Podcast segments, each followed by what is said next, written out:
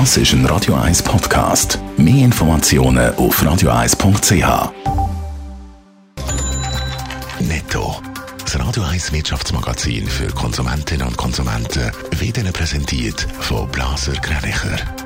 Wir beraten und unterstützen Sie bei der Bewertung und dem Verkauf von Ihrer Liegenschaft.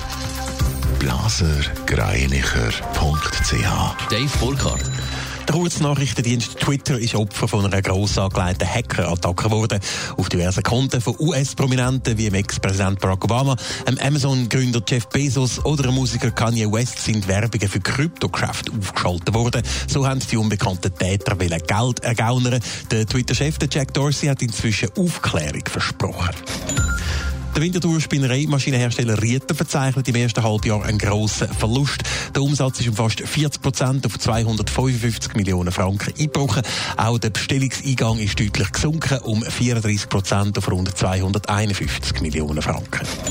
Leichte Morgenröte gibt es dafür bei der chinesischen Wirtschaft. Die ist zum ersten Mal seit dem Ausbruch vom Coronavirus wieder gewachsen. Laut dem zuständigen Statistikamt hat die Wirtschaft im zweiten Quartal im Vorjahresvergleich um 3,2 Prozent zugenommen.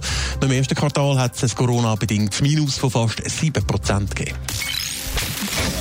Sorgen seit ein paar Tagen für Diskussionen die Bundesratsrente, die der Altbundesrat Christoph Locher jetzt gleich noch anfordert. Insgesamt sind das 2,7 Millionen Franken oder jetzt doch nicht ganz, Dave Burkhardt? Ja, langsam aber sicher wird es ein bisschen verwirrend bei dieser Bundesratsrente vom Christoph Blocher oder Ruhegehalt, wie es ganz korrekt würde heißen. Am 1. Juli hat der Bundesrat entschieden, dass er einem ehemaligen Regierungsmitglied 2,7 Millionen Franken will auszahlen, obwohl Gutachten etwas anderes gesagt haben sollen. So, so, so gilt laut dem Tagi nämlich eine fünfjährige Nachzahlungsfrist. Und zwar rückwirkend ab dem Zeitpunkt von der Anmeldung. Das heisst, der Christoph Blocher hätte Anspruch für Zahlungen ab 2015 und das wären dann noch 1,1 Millionen Franken, also nicht 2,7.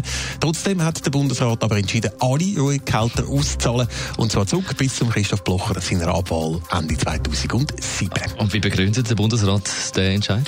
Ja, der Tagi der zitiert, zitiert da regierungsnähe Kreise und die reden offenbar offenbar von einem Ermessensentscheid, den der Bundesrat da getroffen hat. Wie viel Geld dann schlussendlich wirklich ausgezahlt wird, ist aber noch offen. Der Bundesrat will den Entscheid nämlich noch von der Finanzdelegation absegnen lassen.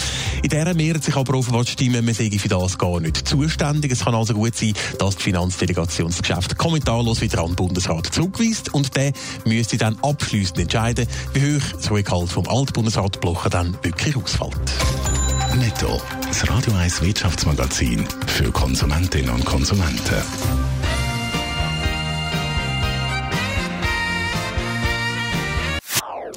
Das ist ein Radio 1 Podcast. Mehr Informationen auf radio1.ch.